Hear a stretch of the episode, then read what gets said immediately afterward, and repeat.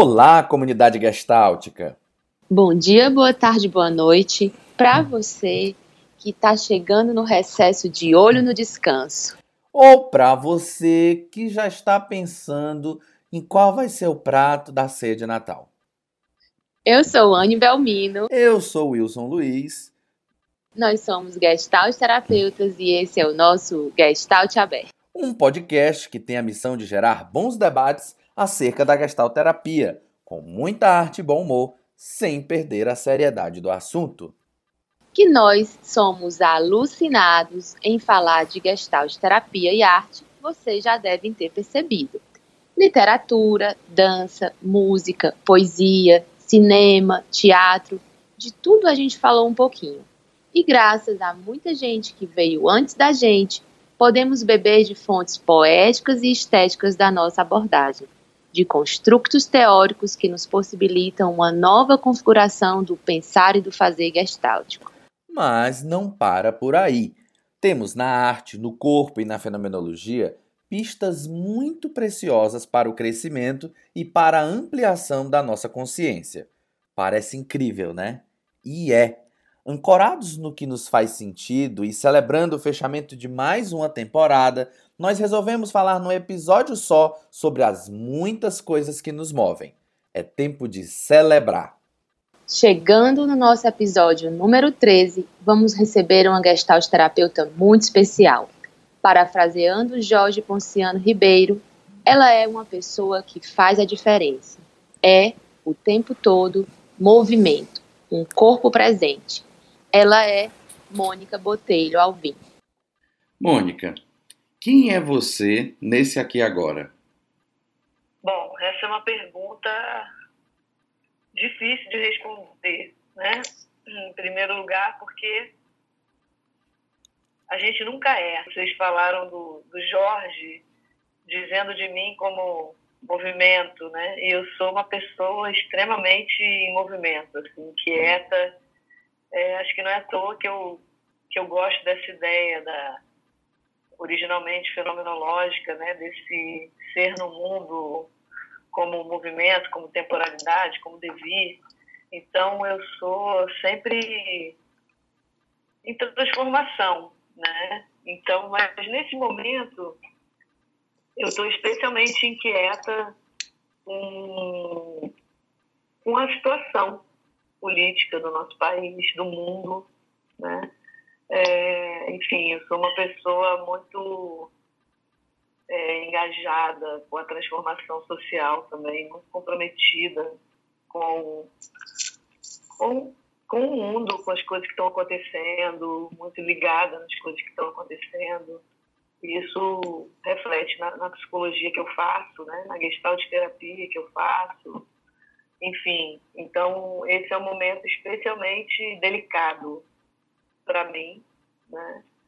É, desse ponto de vista, né? Do ponto de vista pessoal, eu acho que eu estou num momento muito bom, muito já chegando aí nos 60, né? Muito realizado, assim, pessoalmente, com as coisas que eu, que eu fui fazendo ao longo da vida, trabalhando naquilo que eu gosto, que eu amo. Isso é até uma faca de, de dois gumes, né? De dois legumes, como a gente brinca.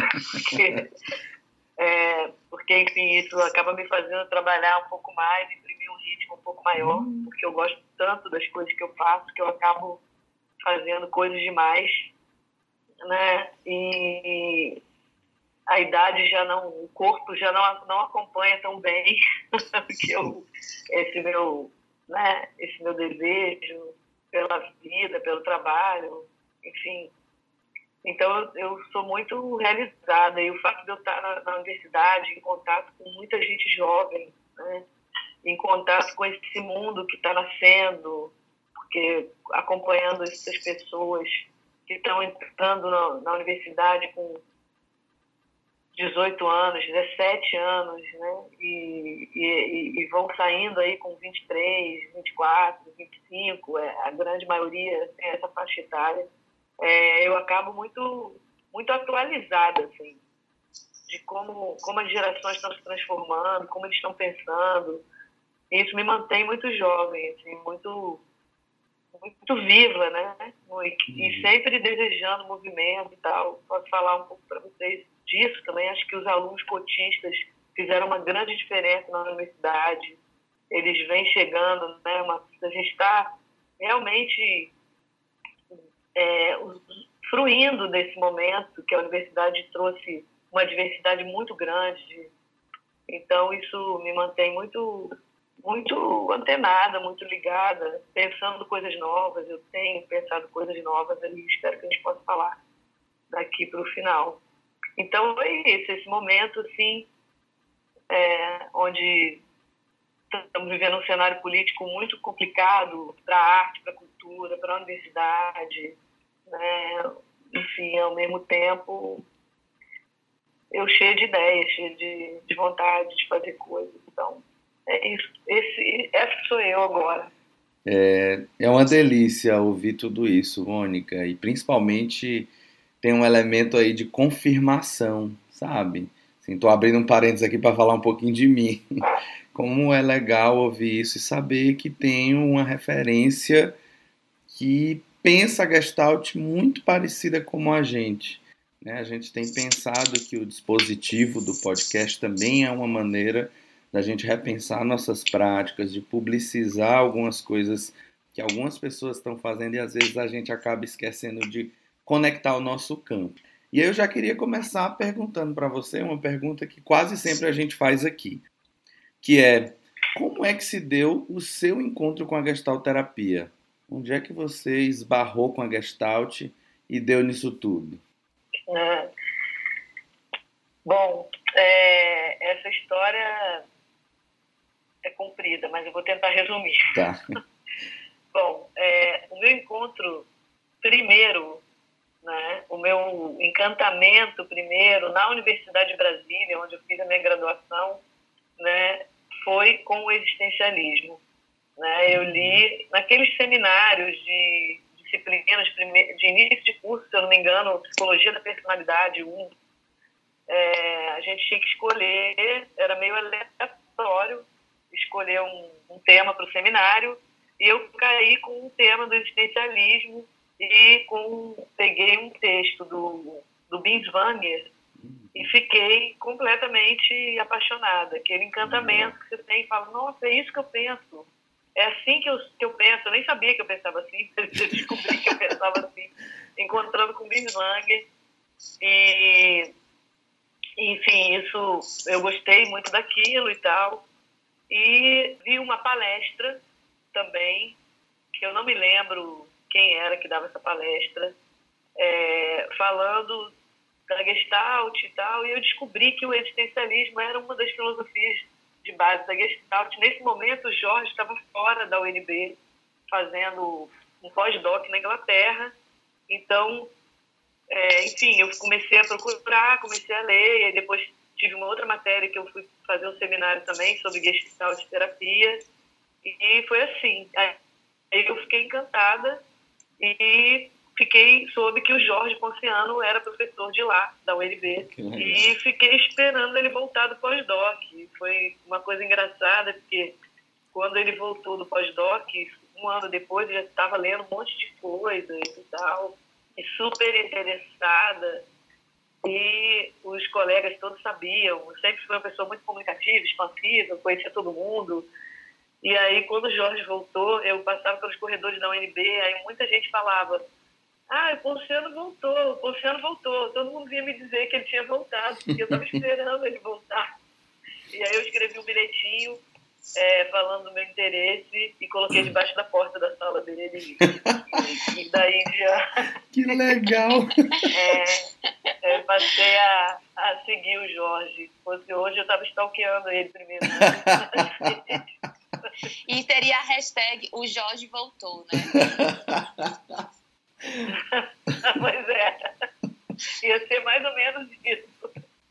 É, e foi esse encantamento, assim, essa identificação então, muito, então, com essa, com essa filosofia né, que está na Gestalt terapia, é, de que a gente é transformação, de que a gente é liberdade para criar, criar né, de que a existência ela se faz como devir, como, enfim, como possibilidade de seguir, de, de, de, de estar, né? E não de uma essência acabada, enfim, ou pré-determinada, né? Contra os determinismos. Isso falou em mim.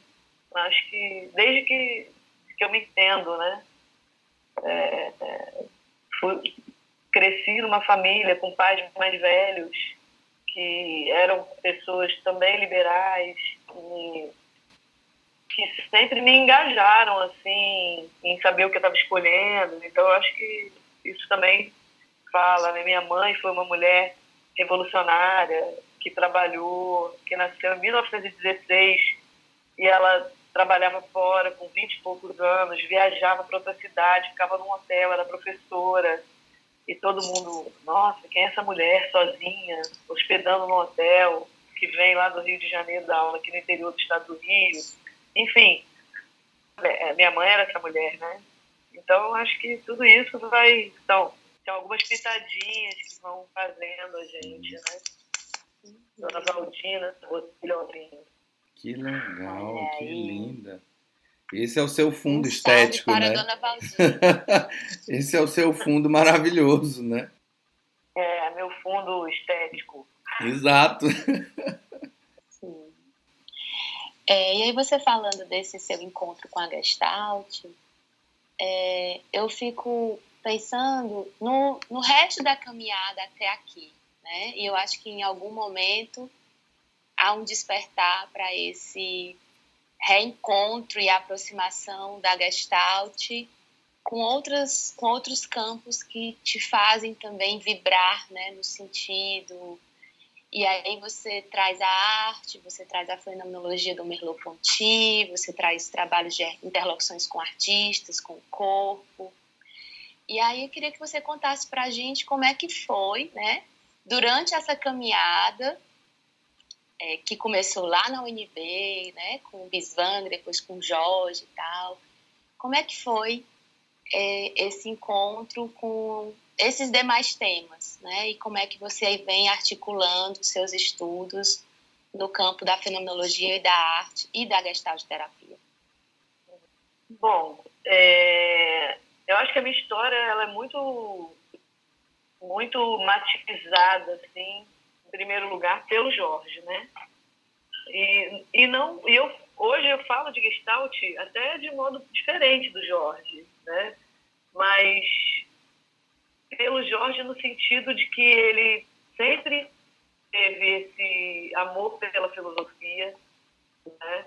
Ele sempre foi um incentivador da gente é, de buscar os fundamentos, né? De buscar os fundamentos as teorias de base, as filosofias de base.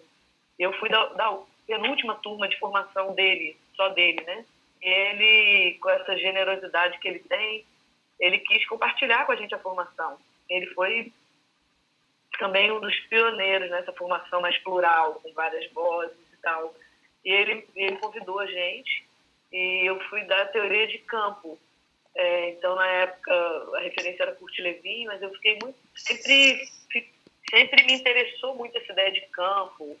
Essa ideia, é, eu, eu sou muito é, curiosa, né? E eu não entendia muito bem aquela coisa do Gestalt terapia, self é contato, eu só sou quando existe contato. E eu gostei muito dessa ideia de campo. E eu fiquei muito tempo, assim, pensando nessas coisas que eu não conseguia entender, porque eu brinco que o Gestalt terapia, ele é uma, que o Freud fez uma obra completa em 24 volumes e que o Gestalt terapia é uma obra completa em um volume só, extremamente condensado. então, né, que às vezes a gente consulta lá o web como agressão para pegar umas pistas. Então, mas eu acho que eu sou da, da turma que acha que esse livro é muito importante. Assim, esse é um, o meu livro de Gestalt terapia. Eu acho que é uma proposta, assim, e como uma ela é, é uma proposta muito densa e muito cheia de aberturas ali, né? Eles telegrafam várias coisas e a cada vez que eu vou pesquisar alguma coisa, eu eu encontro um telegramazinho ali, sabe? Uhum. um telegrama te traz uma mensagem muito importante, né? Antigamente, para quem não sabe, né? Porque o público de podcast é mais jovem, os, tele, os telegramas ou não, eram, né? Era uma, é, ou não, né? Mas os telegramas, a gente mandava um telegrama dizendo mensagens muito quase cifradas, porque era muito caro mandar um telegrama. Era um custo muito alto. Então a gente mandava um telegrama na, na época do nascimento. Eu tenho um telegrama que, que eu recebi no dia que eu nasci, que a minha mãe recebeu é, uma relíquia aí. no dia que eu nasci, é, um, um telegrama. Porque era isso, era raro, era especial. Então, quando você recebia um telegrama, você estava recebendo uma, uma mensagem muito especial, né? E eu acho que tem vários telegramas ali naquele livro, né? E quando a gente consegue receber uma mensagem especial, significa que a gente tem que honrar aquilo ali, tem que pesquisar e ampliar, sabe? Eu tenho é, essa é uma, uma metáfora, né, para falar um pouco do apreço que eu tenho por aquele livro, uhum. porque eu acho que de fato é um livro que que nasceu interdisciplinar. Aquele livro nasceu de uma conversa de muitas pessoas, não só de de Pius e Goodman, eu não, não gosto dessa. Ah, é o Pius, é o Woodman. Eu, eu acho que isso é uma bobagem. Eu acho que isso, é, isso empobrece, porque era um momento onde a gente estava. Tava, a Gestalt nasceu interdisciplinar. Sabe? O Vaz, é, o grupo dos sete, né? O texto tem um texto da Jean que é maravilhoso, da Jean Clark Juliano, que conta um pouco essa história, Sim. né? é, o Pius, a Laura, o Paul Goodman, e eles foram se juntando com várias vozes para pensar. Agora, claro que aquele livro tem uma espinha dorsal ali do ego, fome e agressão, e tem a, a, a, arte do Goodman, a irreverência do Goodman, a ousadia dele de ter metido a mão naquilo ali. Então, sabe, é, historicamente é interessante procurar, olha, isso aqui me parece uma vertente mais do Goodman, isso aqui mais do Pius, mas eu realmente não me interesso por isso. Eu uhum. acho que eu me interesso pelos fundamentos, eu me interesso por, por buscar aqueles telegramas e ampliar, né? Porque uhum. o Russell dizia uma coisa que o Merleau-Ponty fala também, quando num texto que ele homenageia o próprio Russell, que honrar uma uma tradição de pensamento não é ficar repetindo o que ela já disse, né? É pensar o impensado, ou seja, é, é retomar aquele pensamento e enxergar naquele pensamento o que estava ali, mas ainda não tinha sido elaborado. E retomar aquilo ali e avançar. É isso que mantém um pensamento vivo. Um pensamento se torna vivo quando a gente retoma as origens e avança a partir dali. E se a gente pensa numa, numa psicoterapia de campo, né? Que situada no mundo, né? Então a gente precisa manter essa tradição interdisciplinar, manter essa tradição dialogada de várias perspectivas de pensamento, da arte, da filosofia, da clínica e da sociedade, dos trabalhos de crítica social, de política, e fazer esse diálogo interdisciplinar e continuar fazendo isso. Retomar e avançar. Esse é o meu lema. Né? Então, os telegramas são mensagens que me convidam para retomar alguma coisa e avançar a partir daí. E o Merleau-Ponty, na filosofia, tem sido, foi durante muito tempo, o meu interlocutor. Eu peguei o Merleau-Ponty, me encantei com o Merleau-Ponty, e me encantei com o Merleau-Ponty pela, pela poesia que ele tem na filosofia, né? Ele é um filósofo sim. poeta. Sim, né? sim, sim. Eu gosto de poesia, eu amo poesia, eu, né? Gosto de literatura, gosto de cinema, gosto de arte, sempre gostei de arte, né? E fiz teatro pequenininha, né? Fiz música pequenininha. Não, isso não, não, não seguiu, mas eu tive isso também no fundo da minha vida, né? Sim. Então eu gosto da poesia do Merleau-Ponty, acho que na fenomenologia ele é o, o poeta, ele é o, o, poeta, ele é o filósofo é, que traz o corpo de uma maneira mais interessante, né? Dos que eu conheci, não conheço todos, mas eu acho que ele é o, enfim, ele é a pessoa que a gente se lembra sempre que pensa em corpo e fenomenologia. E ele dialoga com a arte. Então, assim, o Merleau-Ponty, de fato, é o autor que eu elegi como o filósofo. E eu, eu entendo que ele, eu brinco sempre, né? Ai, se o Merleau-Ponty conhecesse a Gestalt terapia, ele ia pirar. Eu, eu, eu acho que ele ia gostar muito. Eu também acho. tem, tem uma tem uma ligação de fundo entre porque ele ele ele estudou ele ele conversa com Goldstein o tempo inteiro com Kurt Goldstein uhum. da teoria organísmica né então ele ele ele tem uma irmandade ele publicou em 42 o primeiro livro dele Estudo do Comportamento que foi o mesmo ano que foi publicado a Fome e Agressão eu decidi de fato transformar isso que eu gostava num, num tema de pesquisa essa decisão por esse tema ele nasceu numa exposição é, é, na Bienal do Mercosul, lá em Porto Alegre, na beira do Rio Guaíba, num momento assim de epifania, que eu, que eu visitava a exposição, voltando do Congresso de Gramado. Eu tinha sido aprovada no doutorado, estava voltando de Gramado e fui para Porto Alegre e assisti a exposição naqueles armazéns lá. E na beira eu vi uns trabalhos maravilhosos e fiquei muito emocionada e falei, não, preciso parar um pouco de ver. E fui para a beira do rio, e aquele rio maravilhoso e um céu azul, estava um dia bonito em Porto Alegre. E eu fiquei muito emocionada. E naquele momento eu falei, não, gente, é arte, eu tenho que estudar arte. É isso, eu tenho que estudar arte. E aí você falando do seu livro, é, eu queria fazer um link já com essa perguntinha, que tem a ver com o corpo, que você fala muito do seu livro no corpo, né? Então, esse corpo, corpo presente, corpo vivo, corpo aqui agora, corpo experiência, corpo existência, corpo experimenta ação. Essas são palavras ifenizadas que sempre me vêm à cabeça, aliás, a minha mente-corpo, também com ife, toda vez que eu entro em contato com a sua obra, com essa obra especificamente. Então, para mim, esse livro é um verdadeiro convite ao sentir. É uma leitura sentida, vivida. E parece que isso tem nos faltado, às vezes, nesse mundo louco contemporâneo, como pessoas e como gestalt terapeutas. Como é que tem sido para você, Mônica, as reflexões sobre a corporeidade a partir da sua obra e para além dela? Então, é, é, o último livro né, que eu organizei chama A Potência Política do Corpo. Né?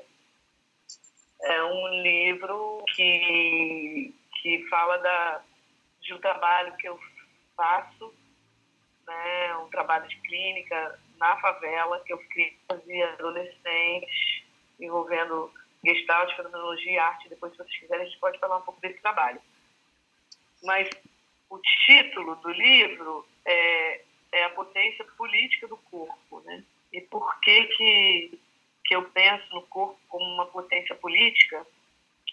É, é, porque eu acho que historicamente não só no mundo contemporâneo, né?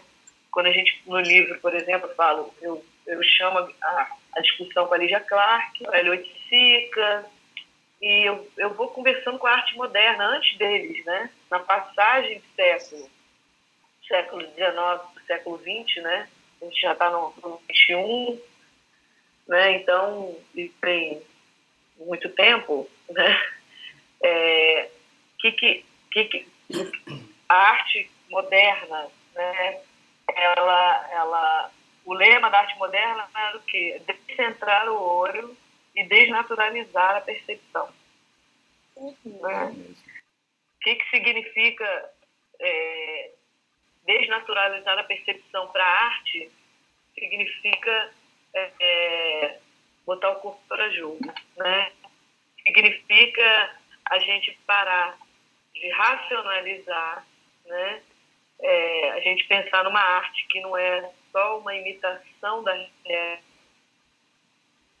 né? uma arte que não figura, mas uma arte que, que convida o espectador para a experiência, uma arte que convida o espectador para não perceber fotograficamente, como dizia o Merleau-Ponty, né? mas para se implicar, para sentir e, e, e ser convocado por um trabalho de criação, para ele olhar para uma obra de arte e ser interrogado, ser provocado. Né? Uhum.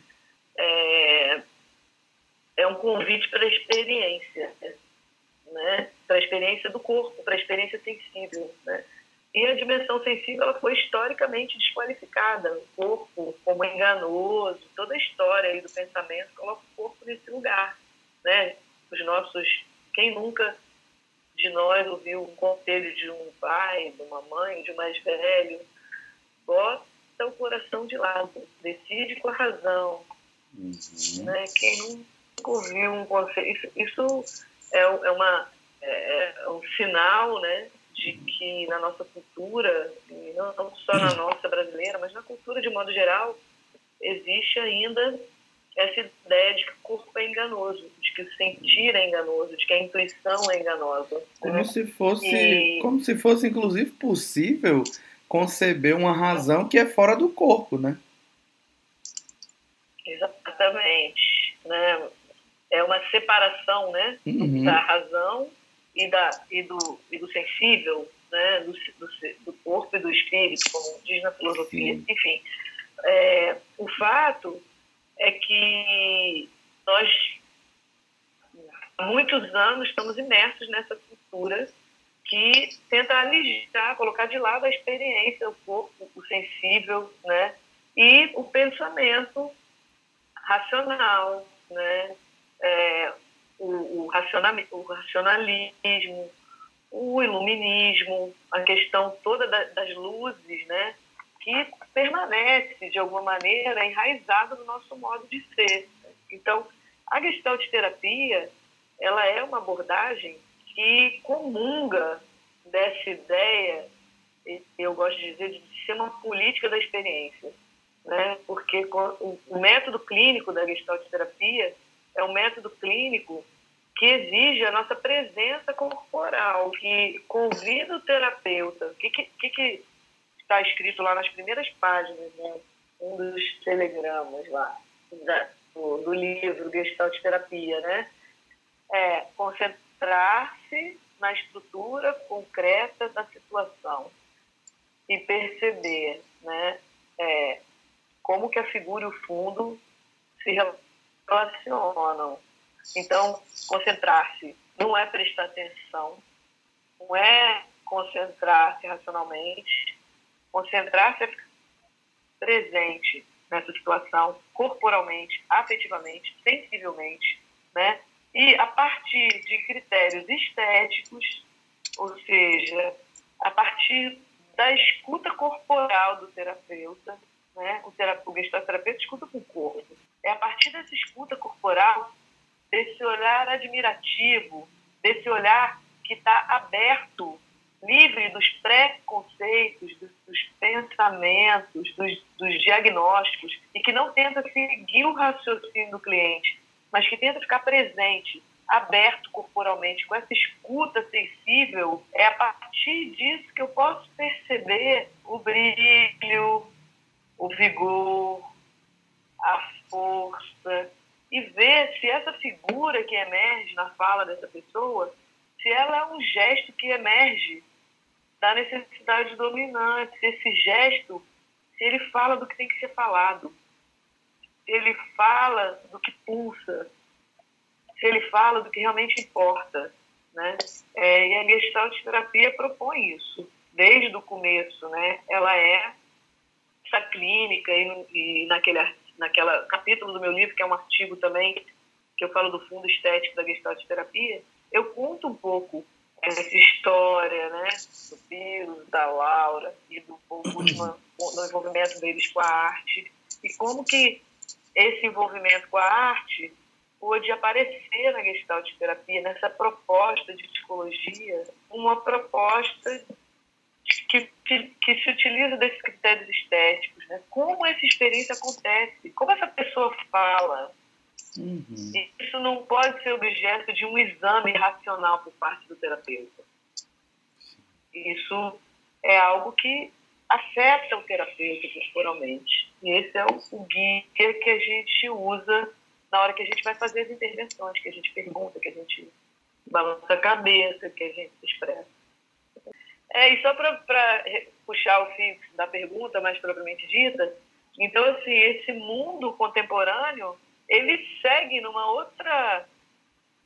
Ele segue aprimorando, né? Essa, lá naquele momento, lá dos anos 50, quando surge a gestalt terapia, contra a cultura, todo, todo o estado de coisas que estava presente na sociedade americana naquele momento, né, pós-guerra, era um momento onde a tecnocracia falava dos especialismos, né, o, o, todo o pensamento da ciência, né, um pensamento tecnocrático que de outra maneira permanecia subjugando a experiência, o corpo, né? Então nesse momento, no movimento hippie, das experiências psicodélicas, né, enfim, de uma luta contra os determinismos aí das, das outras psicologias, nesse, nesse caldeirão aí contracultural, nasce a Gestalt terapia como proposta de resgate da experiência hum. e do corpo. Falar em experiência é falar de corpo. Né? É falar dessa dimensão corporal como uma dimensão. É, é ali que está tudo. É ali que está, que tá, digamos assim, a possibilidade de de entrar em contato com o que é mais verdadeiro, com o que é mais uhum. importante, né? com o que realmente importa. E, e hoje a gente segue aí por outras vias, do culto ao corpo, de um corpo máquina, do corpo padronizado. Né? Então, quando eu falo de estética, quando eu vou dar um curso e uma aula, e eu falo de estética, eu pergunto para as pessoas o que é estética? E todo mundo fala beleza ótimo, estética tem a ver com beleza, né? Mas não como, mas o que, qual é a primeira coisa que vem para vocês? Estética, ah, clínica de estética, padrão estético. E eu falo então, essa é uma concepção de beleza contemporânea de que nós temos que ter um corpo padrão, com uma beleza padrão, né? É, e com, isso nos distancia da ideia de estética, filosoficamente, como aquilo que vale, aquilo que tem valor. E uhum. aquilo que tem valor é aquilo que nos afeta corporalmente, que nos emociona. Então, a beleza não é sujeita a padrões. A beleza, ela é aquilo que, que vale para nós, que tem valor para nós, que nos toca, que nos afeta, uhum. que nos atinge, que nos move. Né? Então, a gente vive num mundo de pressa, de dessensibilização, né? É, onde o corpo é o corpo ideal, malhado, trabalhado né? nos espelhos, nas vitrines, né? É, nas academias, né? onde a gente vai lá e malha e sofre né? para manter um corpo perfeito e muitas vezes com o discurso da saúde, aí quem quiser vai lá no Foucault, no Agamben, vai uhum. ver a biopolítica, o biopoder, porque a gente, gestalt terapeuta, tem que continuar interdisciplinar discutindo com, com outros campos de saber, né?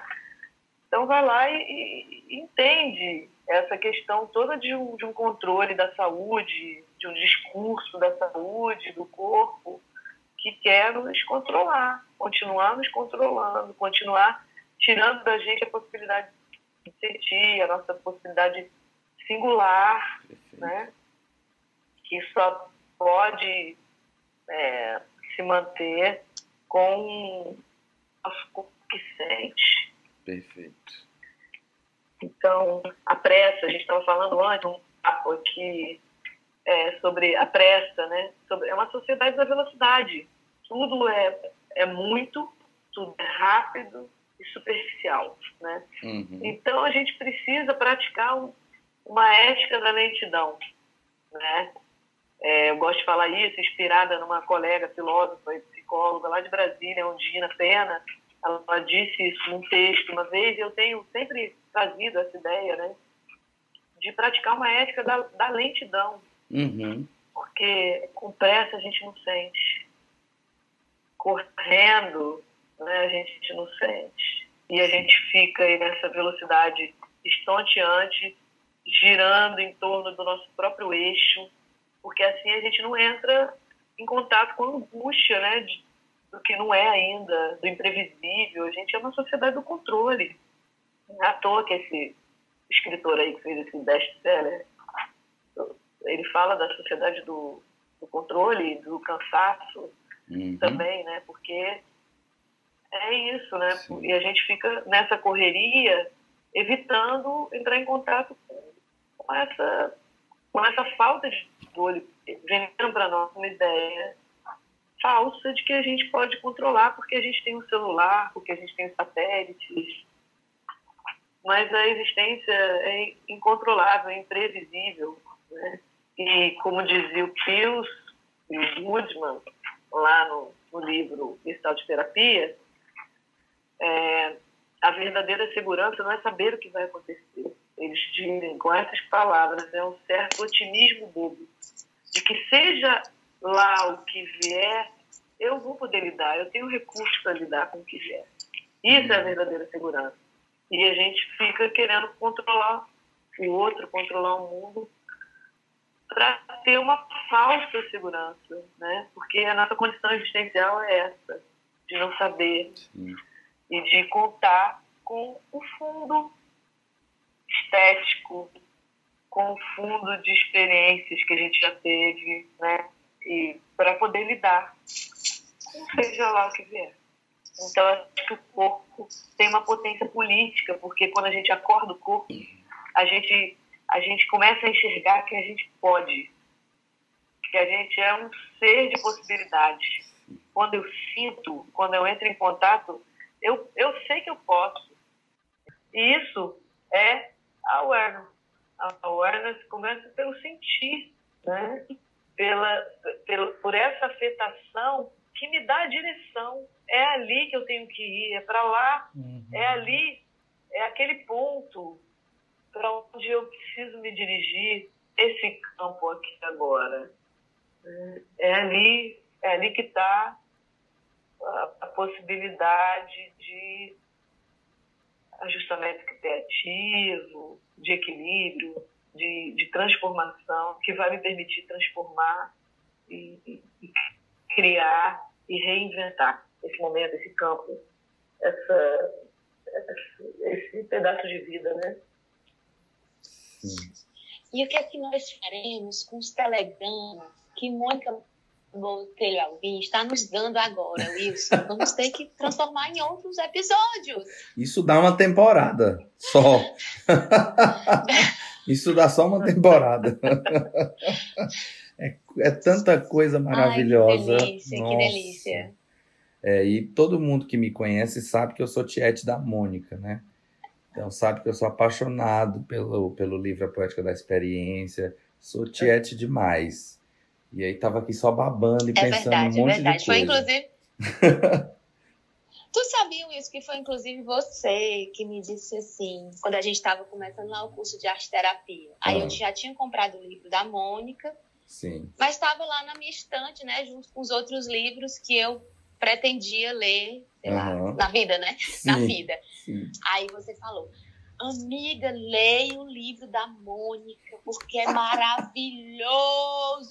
Ele fala assim, viu, Mônica? Eu estou, eu estou envergonhado Aí eu agora. peguei.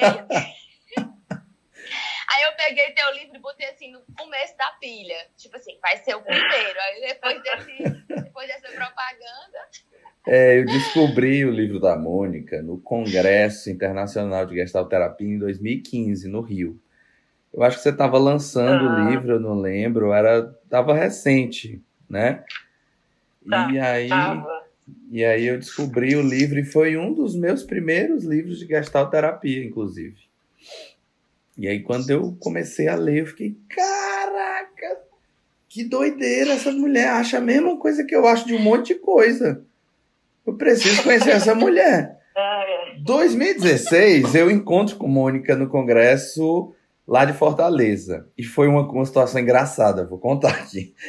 Estavam, estava naquele momento o Tiete do Jorge Ponciano, várias pessoas tirando foto com o Jorge.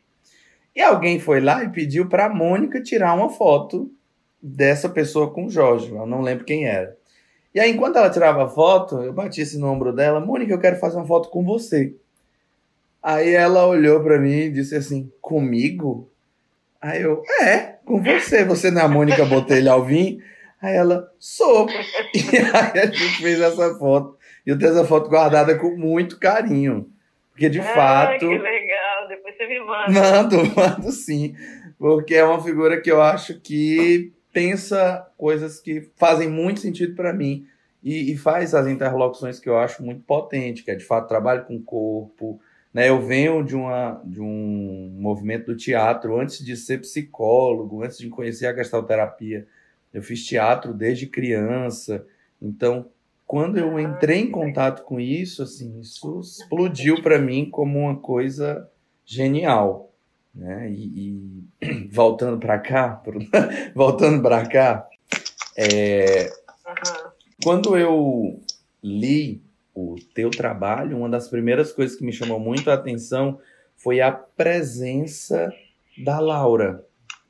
Né? Falei, opa, alguém aqui está falando do trabalho da Laura né? entendendo que os livros de referência da abordagem, digamos assim, não trazem uma presença da Laura, que era uma coisa que me incomodava, na verdade.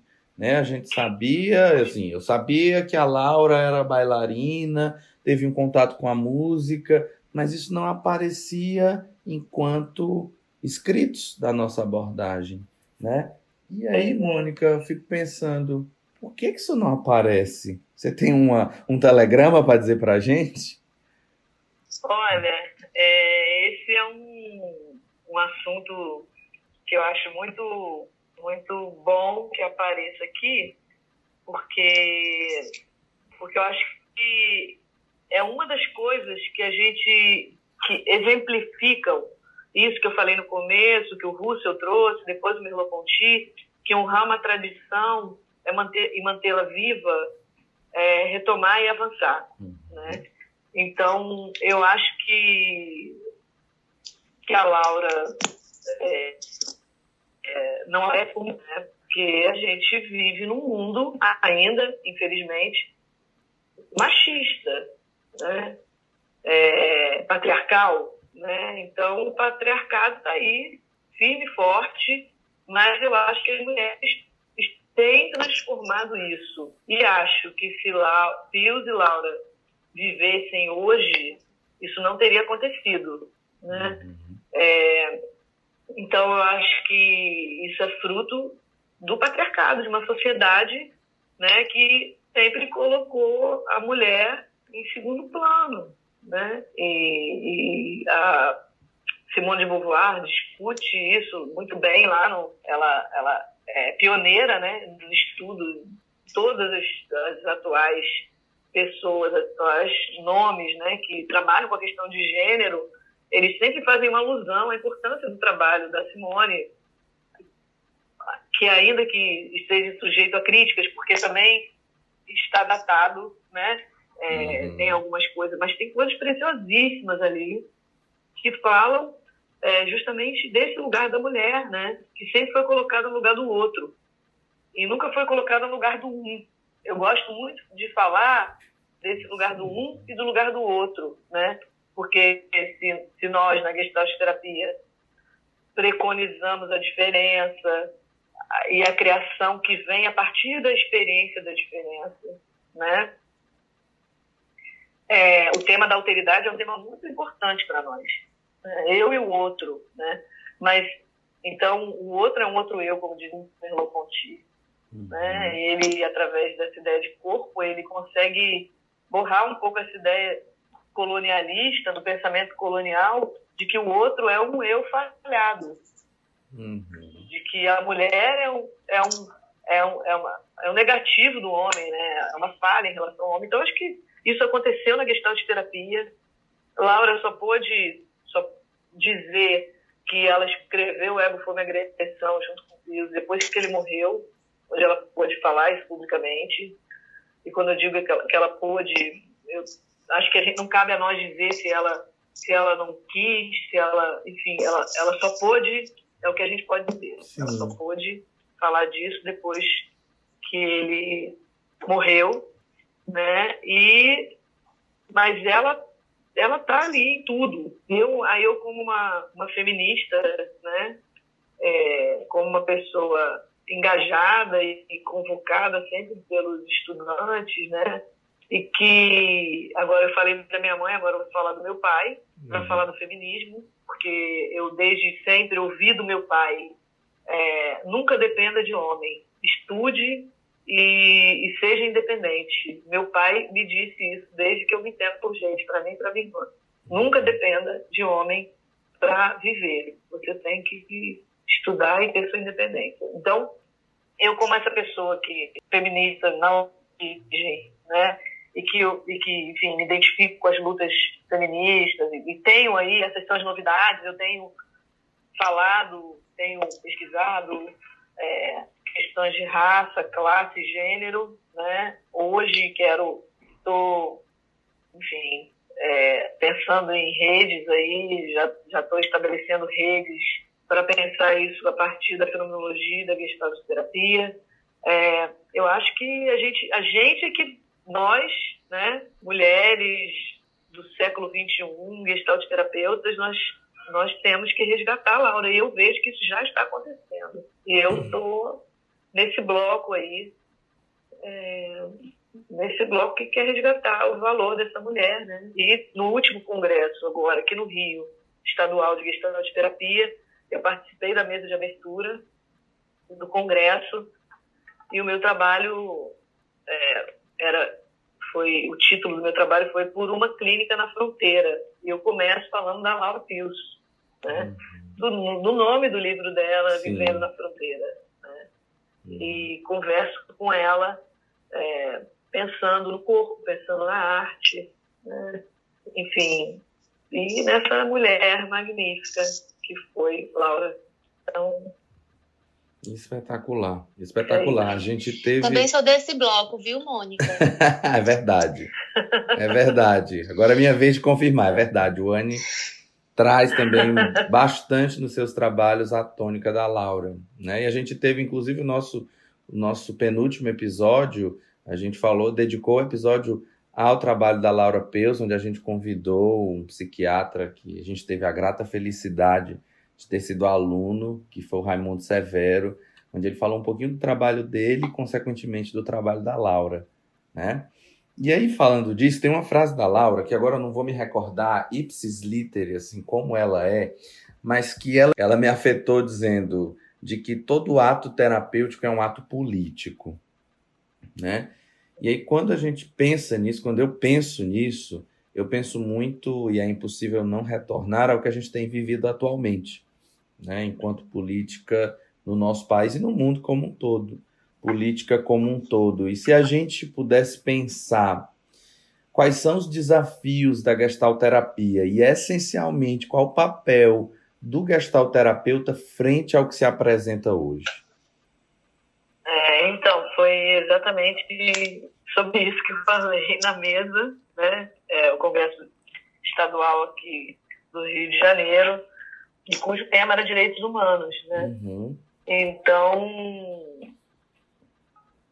eu comecei falando da fronteira, da fronteira de contato e da concepção que a Gestalt terapia tem da, da noção de fronteira de contato, né?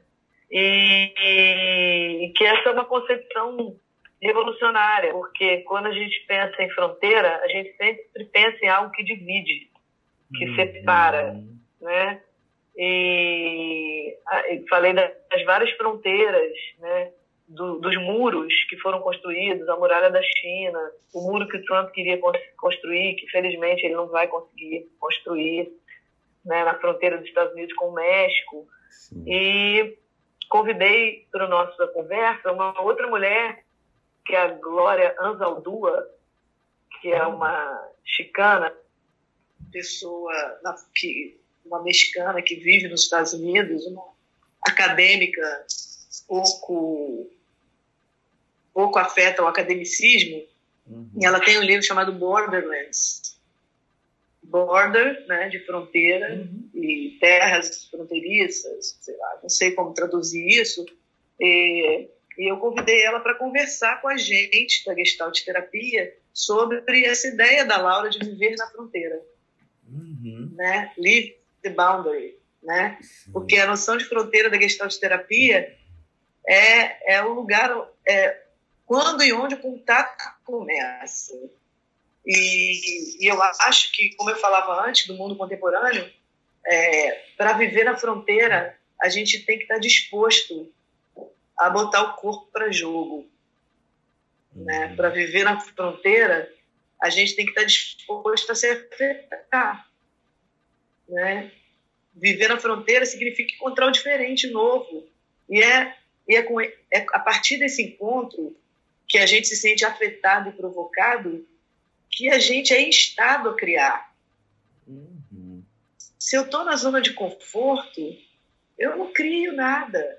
Eu não preciso criar. Criar não é uma coisa que a gente faz, ah, é bonitinho criar, então eu vou criar. Não. A gente cria quando a gente é convocado, quando a gente é provocado, quando a gente sai do lugar. E o artista é esse cara que tem esse dever, né? Porque ele é, está autorizado pela sociedade a isso. Então ele pinta o cabelo de azul, ele faz o que ele quer, ele, enfim, ele, ele, ele desafia a ordem instituída. Mas nós, né, os normóticos, os que vivemos a patologia da normalidade, como diz o Roberto Crema, o Perry Pyle, né, e o Jean-Yves Leloup, é, a gente é normótico. Né? A normose é essa patologia da normalidade. E a gente pode juntar a normose à controlose, né? que é a nossa necessidade de controlar o que é incontrolável. Então, a gente está perdendo a vida na fronteira. Nós gestantes também. Né? E aí, nesse, nesse trabalho, eu comecei a falar um pouco dos muros, né? Dos imigrantes que estão morrendo, tentando atravessar as fronteiras, enfim. E falei também é, de como nós, gestalt terapeutas, quando, quando estamos fechados no consultório, encontrando com diferenças, com pessoas diferentes, fazendo um trabalho extremamente relevante para a sociedade, né? Porque todo trabalho micro, né, todo trabalho é uma transformação social, então ele é político, o trabalho clínico ele pode ser político, ele pode ser político. Ele não, não é a princípio, né? Sim. É, uma outra frase dela é, ela fala, actually, the point is to be a body. Então, na verdade, o negócio é ser um corpo, né? Aí ela brinca com nobody, ninguém como se, não corpo, né? Então, assim, é na fronteira que você é, não é? Selfie é contato porque é quando eu faço contato, quando, quando eu estou na fronteira, onde começa, onde e quando começa o contato, é ali que eu sou afetado. É com a diferença do outro, né? Então, a gente lá no consultório, a gente encontra com umas diferencinhas, mas as diferenças, é, eu digo no, no trabalho, que também deve ser publicado, é, que a gente encontra com outros citadinos, né? Porque é, os citadinos são pessoas que têm direito à cidade e que têm direito a ter direito, né? Então todo mundo que vai no meu consultório é um citadino que tem direitos, né? Mas os direitos humanos, infelizmente, não são para todos os humanos no nosso modelo social né? Então, é, essas pessoas estão sendo expulsas das cidades, né? Elas estão nas margens, na periferia, elas estão fora, né? E eu acho que a Gestalt terapia ela tem uma potência enorme para trabalhar, para sair desse consultório exclusivamente. Né? Não estou aqui fazendo uma crítica clínica, individual, ainda que ela tenha sido forjada no modelo burguês, etc. e tal. é, voltada para burgueses, né? Que é, é isso, é um modelo burguês, né? É, eu acho que a gente tem esse desafio, que a Gestalt terapia tem esse desafio de honrar essa essa revolução da Gestalt terapia de ir para as margens, de viver na fronteira com a diferença radical, né? E o povo brasileiro precisa é, precisa que a gente vá honrar isso, sabe? Tem muita coisa para fazer, tem muita coisa para fazer, sabe? É, na favela, é, com grupos de mulheres, e eu acho que essas coisas elas precisam de grupo. A gente tem que sair da nossa casinha tão protegida, do nosso território tão seguro, que é o nosso consultório, e ir para o mundo. Eu acho que todo mundo, se todo mundo fizesse um pouco isso, eu acho que a gestalt terapia ela ia, ela ia, além de honrar as suas origens, é, revolucionárias e políticas, eu acho que a gestalt terapia ia, fazer, ia contribuir politicamente assim, para o nosso país, porque a nossa proposta é acordar o corpo e a experiência, é sair da hipnose coletiva, né? E eu acho que e que, e que a gente tem que aprender. Essa semana eu fui no encerramento lá, a gente está no Complexo do Alemão agora. Uhum. Eu fui no encerramento com um grupo de adolescentes e eu ouvi coisas extraordinárias. Eu aprendi coisas com eles. A gente fez um debate, a gente fez uma mesa de debate, onde tinha dois estudantes da UFRJ com dois adolescentes de uma escola onde a gente trabalhou esse ano inteiro lá. Que legal. Né, na escola Ceará, no Complexo do Alemão, aquele lugar.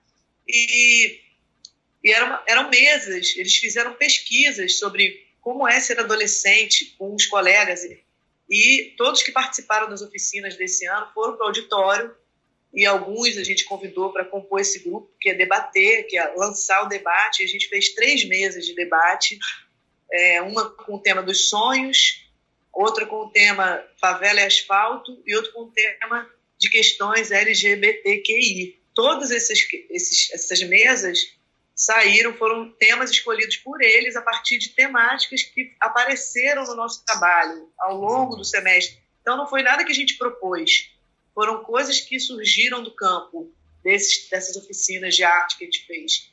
E então eles foram para lá e sentaram-se às mesas de debate, quatro pessoas em cada mesa, e eles falaram magnificamente. Eles dão banho em, em, em em qualquer um, qualquer adolescente, de qualquer classe.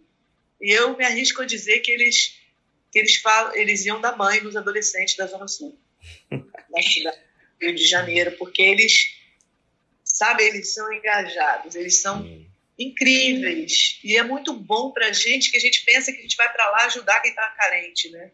Mas é uma uhum. troca tão incrível e a gente fica muito emocionado, muito otimista de ver que, como a Judith Butler disse quando ela veio ao Brasil, não adianta o fascismo querer calar a boca, porque essa transformação já aconteceu. Essa transformação já aconteceu, já está ali, né? E, enfim, e é isso. E o nosso trabalho é, é um, abrir um espaço, um espaço de fala, um espaço de debate, um espaço de discussão. Sim. Meu Deus. Gente, desculpa, eu acabei ah. O quê? Desculpa. eu não sei se eu fui Você é tema, lembro mais de. A gente não desculpa, não. Nossa, eu... A gente não desculpa, não. eu tô impressionada. A gente poderia passar aqui muito mais horas para conversar com Mônica, mas entendendo que a gente tem um tempo e que a internet também pede um tempo, eu adoraria viver a ética da lentidão neste episódio e demorar muito, muito tempo. Como eu já deixei claro, eu sou tiete da Mônica. Mônica, muito obrigado. Para a gente é uma honra muito, muito grande ter você aqui. É, acho que tu trouxe contribuições valiosíssimas. E, assim, te parafraseando, tem muitos telegramas que a gente vai precisar ouvir devagar esse episódio, pensar em tudo isso. Mas, de qualquer forma, muito, muito, muito obrigado. A comunidade gestáltica que está ouvindo a gente agradece demais pelas suas contribuições. E claro, 2020 a gente quer você aqui de novo.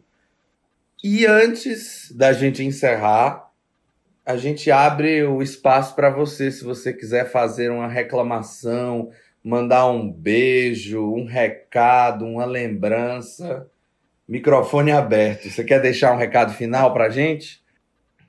Então, é, o meu recado final é, na verdade, um, um agradecimento a vocês né, por essa iniciativa que eu acho que a gente precisa se manter vivo e conectado com as coisas que estão acontecendo, né? E eu acho que a gente vive uma transformação tecnológica, social, que a juventude, né, as novas gerações, elas estão muito conectadas. E eu gosto de falar de gestalt terapia para a juventude. Eu gosto da juventude. Eu quero me manter jovem, né? Uhum. E acho que é uma oportunidade muito grande para mim pessoalmente poder falar assim livremente também conversar sobre esses temas. É, e acho que é uma oportunidade muito grande para as gerações de gestalt terapeutas, para os simpatizantes de gestalt terapia, para os estudantes de psicologia começarem esse contato com a gestalt. Eu tive a oportunidade de ouvir trechos e ouvir outras pessoas que falaram, Severo, né, que é uma pessoa que eu gosto muito, a Fábio, que é uma querida, uma pessoa que também a gente é muito próxima. Então, é, acho que é um trabalho que a gente precisa né, reconhecer o valor desse trabalho que vocês estão fazendo, né, desse investimento que vocês estão fazendo na, na divulgação da gestalt terapia.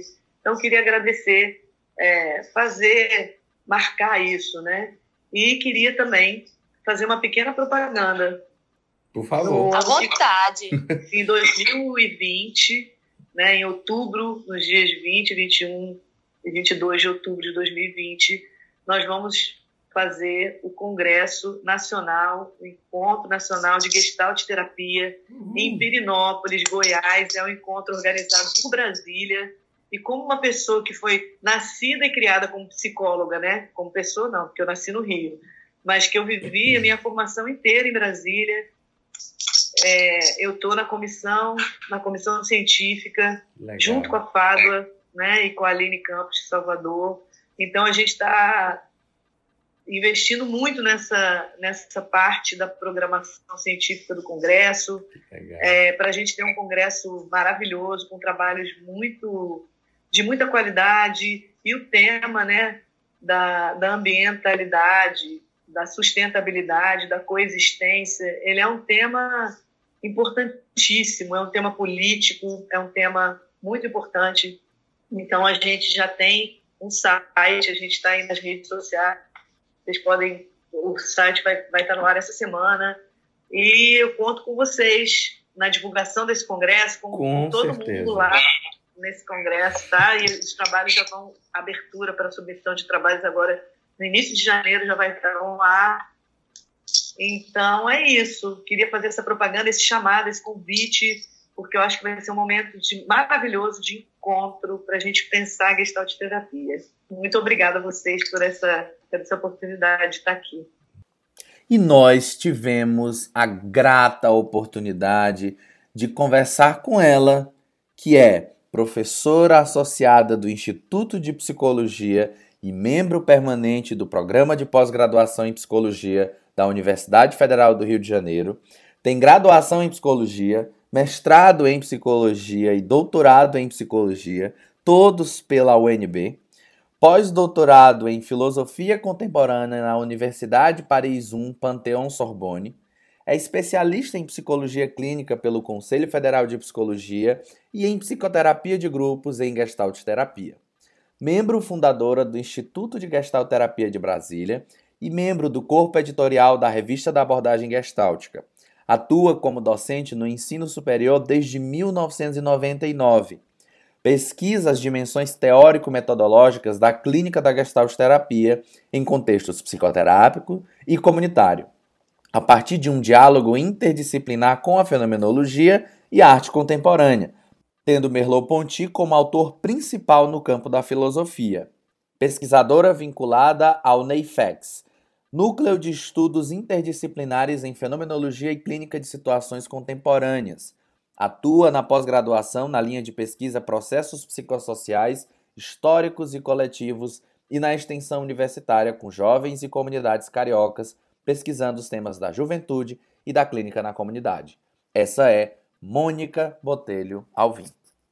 E aí a gente vai se despedindo bem devagar para a gente ir se acostumando com a ideia de que o episódio está acabando, né? Assim, então a gente começa as despedidas assim 10 minutos antes de acabar. É, mas eu vou precisar anunciar aquele quadro que todo mundo sabe que é o quadro final. Então agora nós temos o É Figura com a Mônica Alvim.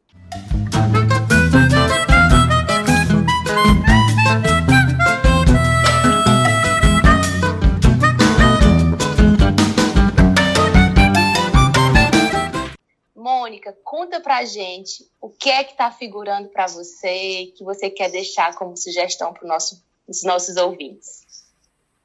Bom, ah, tem muita coisa, né? Então, eu falei aqui bastante de interdisciplinaridade, de política, então tem muita literatura aí é, falando de questões de feminismo, de interseccionalidade, né?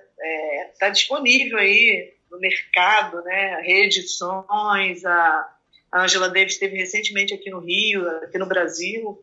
É, enfim, tem muita coisa que vocês têm acesso aí. Eu acho que a gente precisa ficar em dia com essa literatura e que fala de, de questões de, de gênero, de raça e de classe, né? Nessa perspectiva. E eu não, então eu tenho essa, essa sugestão mais geral. Mas eu também gosto muito de, de arte, de literatura, então eu vou indicar duas coisas mais específicas. É, uma delas é um livro que ultimamente eu tenho eu tenho um hábito de nas férias pegar um escritor e ler vários livros dele, tipo uns três. Eu gosto de conhecer um pouco o escritor, Legal. o estilo, né? E um escritor que me acompanhou já umas duas uhum. temporadas é o Walter, Hugo Mãe, né? Que, que, é um escritor português muito ligado ao Brasil. Ele está aí nas redes sociais, sempre fazendo Sim. referências ao Brasil, as coisas que estão acontecendo aqui na área de cultura, enfim. Mas ele, ele, é, ele é um cara que eu sou encantada com ele. O último livro que eu li dele é O Filho de Mil Homens né? Sim. Que é o livro que me emocionou demais, assim, esse livro. E ele tem vários outros, né? Que eu não vou agora aqui falar mais, me alongar muito, mas ele, por que, que eu sou encantada com ele, né? Porque ele é um cara que escreve literatura de qualidade, é, é uma literatura que, que toca a gente no sensível, no corpo, que acorda o nosso corpo, né? É, porque é uma escrita que não é linear, é racionalizada, é poética, é uma prosa poética. E esse cara, os personagens dos livros do Walter Ugumãe são pessoas do povo. Os personagens dos livros dele não são pessoas que normalmente nos livros a gente figura quem, né? Ah, uhum. a burguesia, para a gente usar um clichê que já resume bastante, né? Ele fala do, do anão, da anã, né? Ele fala do pescador, ele fala da empregada doméstica, ele fala das pessoas do povo e com um lirismo e ele mostra que essas pessoas são pessoas que sentem, são pessoas dignas de figurar como os personagens, né, dos romances, como pessoas que sentem tudo que a gente sente. Então ele consegue colocar a gente em contato com uma humanidade, né? É, nesse sentido, acabou de me ocorrer um filme chamado Os Amantes da, de Pont Neuf, que é um, um filme francês hum, antigo, do amor entre duas, dois moradores de rua que acabou de me aparecer aqui, não estava no meu script. Olha aí. Que legal. Eu, eu legal. lembro de quem é o diretor, mas enfim, me ocorreu esse filme que também trata disso. E o que estava no meu script, então eu, eu sou gulosa, né? Então vou indicar três coisas. Tem uma terceira coisa que é uma série. Hum. Uma série que em inglês é chamada Years and Years. É uma série é, incrível, uma minissérie, acho que tem seis ou sete episódios. É uma minissérie que conta é, é uma distopia, só que ela não é uma distopia de um futuro distante. Ela fala de um futuro muito próximo. Ela começa com a reeleição de Donald Trump, né, na ficção deles. Sim. E é uma, enfim, é uma série incrível que fala de uma maneira incrível sobre problemas contemporâneos que a gente vive e que a gente já vê se anunciando ali na frente. Então, uhum. é uma, uma sugestão que fica aí para vocês. Maravilha! Maravilha, Mônica. Muito, muito obrigada. Foi maravilhoso contar com a sua presença. Nós ficamos extremamente honrados e felizes com tantas trocas e com, com tanto entusiasmo que nos chega né, para continuar essa busca, essa transformação. E em breve teremos você aqui de novo, com certeza, né? Sim. E aí a gente precisa contar para as pessoas que esse é o nosso episódio de fechamento da Sim. segunda temporada. Vamos tirar umas férias, afinal de, afinal de contas, todo mundo merece. Sim. E aí a gente volta em 2020 com uma nova temporada, com muita coisa boa, com mais convidados, com mais temas, então vai ser maravilhoso. É isso aí.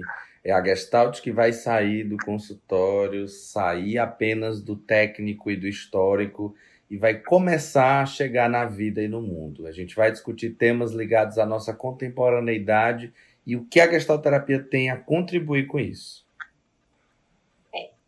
Fica a dica. Mas a gente não vai desejar Feliz Natal agora, não. Não. A gente vai falar lá pela rede. Obrigada, Mônica, querida. Obrigada. Beijo. Beijo, Mônica. Beijo. Super obrigado, Beijo. viu? Obrigado. Nada, Realizando o um sonho de gestalterapeuta, tietando mais de perto aqui. e em Brasília, em Brasília fica o abraço. Esse podcast tem como Criação e concepção, o Anne Belmino e o Wilson Luiz. Edição e mixagem de Marcelo Gomes. Com música de Fred Nascimento, Gian Fabra e Carlos Trilha. E por aqui, fechamos mais uma Gestalt. Até a nossa terceira temporada no ano que vem. Tchau, tchau e até a próxima.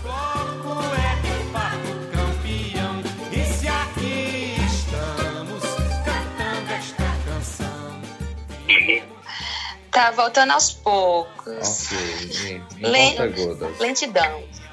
Ética da lentidão. Ética da lentidão. Peguei rápido então o negócio. Deixa eu ver.